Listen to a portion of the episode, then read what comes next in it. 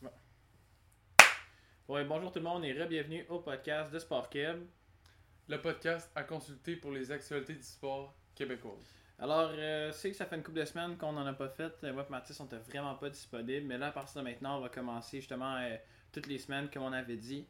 Puis on va commencer avec ce qui était vraiment euh, gros dernièrement. là. On a eu l'Omnium de la Banque nationale en tennis.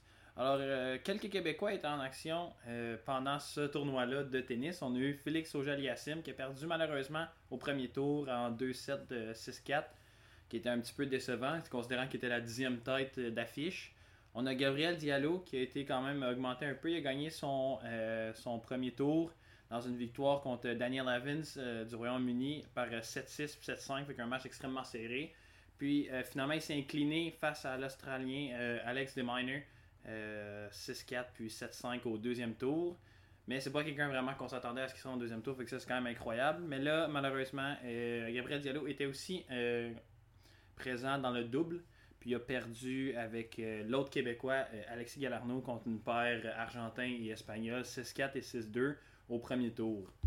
Justement, en parlant d'Alexis Galarno, qui lui était aussi un Québécois en action, il a perdu au premier tour euh, en 3-7. Il a perdu le premier euh, 6-2, gagné le deuxième 6-4, puis finalement il s'est incliné euh, au troisième set 6-4 contre euh, Francisco Cerundulo, euh, un Argentin. Puis on a eu aussi euh, du côté féminin euh, Fernandez qui s'est rendue jusqu'au troisième tour, mais malheureusement a perdu contre l'américaine Danielle Collins euh, 6-2 et 6-3. Maintenant on va passer à Mathis euh, pour euh, les nouvelles du football. Donc, on va parler un peu de football. C'était le, le retour de la NFL, donc la pré-saison. Donc, on a Benjamin Saint-Just qui a pris la place du vétéran de midcoin Kendall Fuller sur la formation partante. Euh, il a fait un plaqué dans une victoire de 17 à 15 contre les Browns. Donc, on s'attend euh, pour lui un gros rôle cette saison. Un autre Québécois, euh, Mathieu Bergeron, qui lui n'a pas joué, mais on s'attend aussi à ce qu'il soit partant dès le début de la saison. Maintenant, dans la CFL, les Alouettes ont une victoire écrasante face aux Riders euh, de la Saskatchewan, 41 à 12, sans leur carrière partant et leur running back partant. Donc c'est une grosse victoire qui les place en deuxième position de l'Est à 5 victoires, 3 défaites. Maintenant, on va passer à Francis pour, euh, Pour le baseball. pour le baseball. Avant qu'on passe à ça, euh, Saint-Just, je veux savoir, il joue avec quelle équipe de la, de la Euh, oui, il joue avec les Washington Commanders. Puis ça commence à aller bien pour lui. Il, euh, il joue de plus en plus euh, dans les Ouais, matchs. c'est le fun de voir un, un Québécois justement qui Ouais. s'illustre dans la NFL, vu qu'on n'en a pas tant que ça. Ouais, c'est un modèle, euh, je pense. Dans le baseball, on va y aller tout de suite MLB. La tête d'affiche québécoise dans la MLB, Vladimir Guerrero Jr. a eu énormément de matchs dernièrement. Dans le fond, dans la dernière semaine, il a joué 7 matchs. Puis dans le fond, il y a eu une moyenne de 31% au bâton avec 3 points inscrits pour son équipe, malgré que les Blue Jays ont, euh, ont pas eu vraiment euh, très gros succès. Lui, il s'est illustré quand même en nous donnant une coupe de points. Ensuite, dans le même ba- baseball, justement, on s'en va euh, dans la ligue dans laquelle la Frontier League, dans laquelle les Capitales de Québec ainsi que les Aigles de Trois-Rivières évoluent. Enfin, les Capitales de Québec qui dominent cette ligue-là euh, depuis extrêmement longtemps. Ils étaient en action cette semaine avec 6 matchs du 8 au 13 août. Ils ont eu 5 victoires en 6 matchs, qui placent vraiment au premier rang de la conférence S, mais c'est une place normale pour eux autres d'y. Ensuite, on a les Aigles de Trois-Rivières, pour qui les autres, ça va un petit peu moins bien. Euh, dans le fond, ils ont joué. Ils étaient supposés jouer 7 matchs. Il y en a un qui était annulé à cause de la pluie, avec les températures qu'on a eues dernièrement.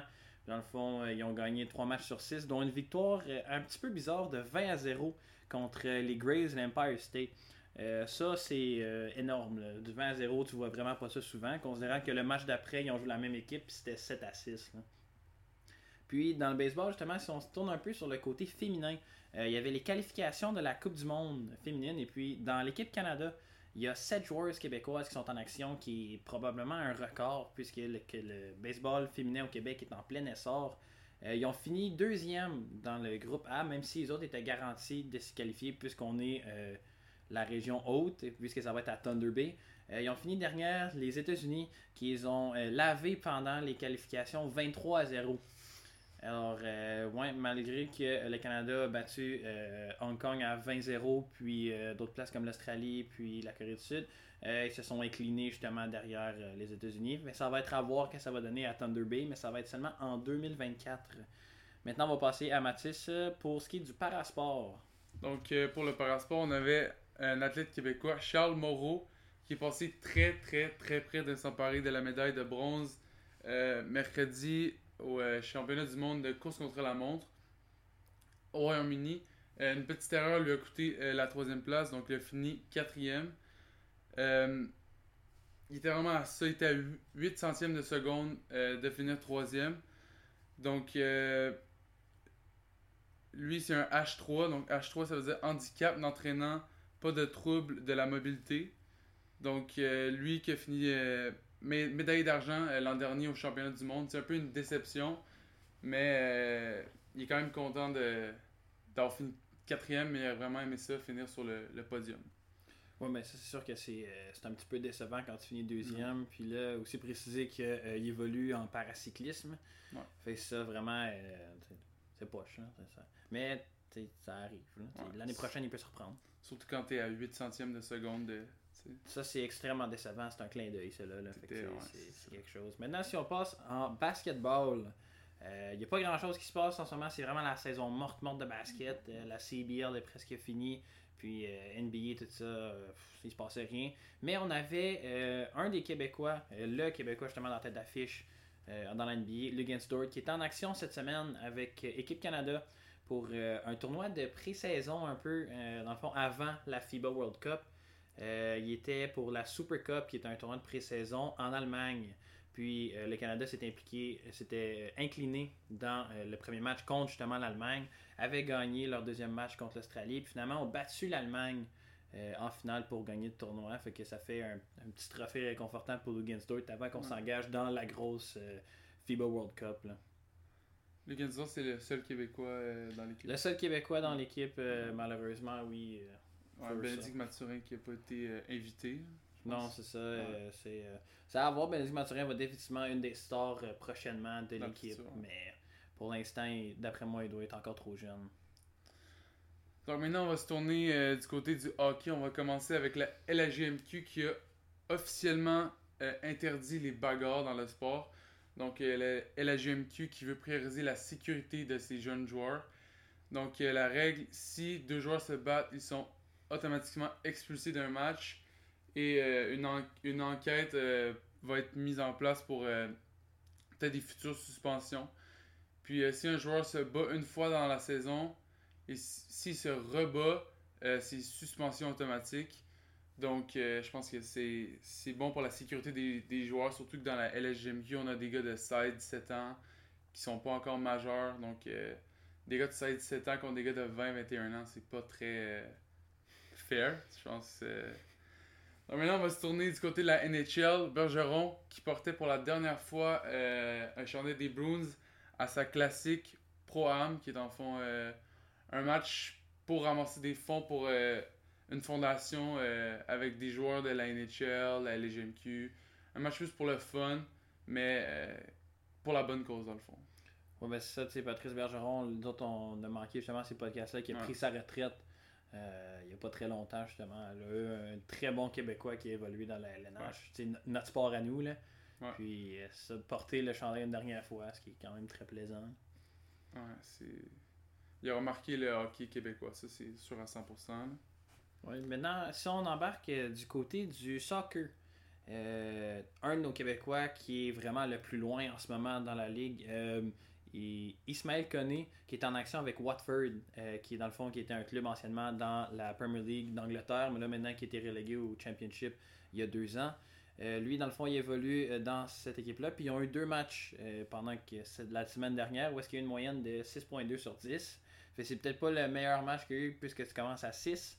Mais ça reste que c'est très très plaisant d'avoir un Québécois qui s'illustre dans euh, une des plus grosses ligues de soccer du monde entier. Puis même à ça en soccer, pour un talent qui est un petit peu plus euh, ici, pour une équipe qui est plus proche, on a eu euh, Jérémy Gagnon Laparis en action avec York United FC. Dans le fond, lui a juste joué un match justement avec l'équipe qui, est dans le, qui évolue dans la deuxième ligue du Canada. On a la MLS qu'on connaît, puis on a le Canadian, Premiership, qui est dans le fond qui est la ligue principalement du Canada, où est-ce qu'on voit évoluer l'Atlético d'Ottawa, puis euh, d'autres équipes comme ça, comme le Forge FC, le Cavalry FC. Lui, dans le fond, avec York United, euh, ils ont une égalisation 3-3 contre Forge FC, puis il y a une note de 7.2 Euh, ce qui est quand même le fun qu'on peut se voir un Québécois s'illustrer comme ça, là, puisque c'était le seul qui était en action plus proche en ce moment. Ouais, je pense que la, la ligue. c'est quoi le nom de la ligue? Le Canadian Premiership. C'est ouais, moins, moins vu, je pense que c'est méconnu un peu, je pense que. Ouais, ouais, définitivement, vu que tout le monde est éclipsé par euh, le CF Montréal dans la MLS, là, fait que tu vois un peu moins, mais c'est le fun de voir qu'il y a des Québécois qui s'illustrent sur tous les niveaux. vraiment. Exact. Donc maintenant, je vais vous parler un peu de sport de combat avec le Québécois Marc-André Barriot, que Francis a déjà eu sur le podcast. Donc, euh, lui qui a signé une nouvelle entente avec euh, l'UFC, désolé. Euh, donc, euh, lui qui a une fiche de 16 victoires, 6, 6 défaites et 0 nul. Donc, il a remporté ses deux derniers combats dans la prestigieuse organisation de l'UFC. Son prochain combat sera dans la 12e UFC euh, à Nashville. Donc je pense que une nouvelle entente pour lui, ça, ça prouve que il a, il a fait ses preuves puis que il, va continuer à combattre euh, dans de plus gros combats. Justement, nous, quand on l'avait reçu, euh, il nous avait parlé de son prochain combat, justement. Mm. Euh, puis c'est après avoir gagné celui-là, puis avoir mis une super belle performance, qui lui a donné son prochain contrat. Puis tu sais, on peut voir que, euh, comme Mathis, on en parlait avant, c'est définitivement le prochain Québécois dans le top 15. Ouais, ouais. Puis d'après moi, euh, tu sais, c'est. Il, est- il est peut-être un peu plus vieux, mais d'après moi, il peut nous amener quand même loin dans l'espoir des Québécois. Là. Ouais, là, en plus, il est sur une bonne run. tu sais, euh, deux victoires d'affilée. Fait que je pense que c'est le, le prochain Québécois à. Donc, on- Ben écoutez, merci tout le monde d'avoir euh, tuné encore cette semaine. Nous, on va se revoir euh, lundi prochain avec des nouvelles qui vont peut-être être un petit peu plus le fun, puisque on n'avait pas gros. Ouais. Mais le sport commence très bientôt, fait que euh, lâchez-nous pas.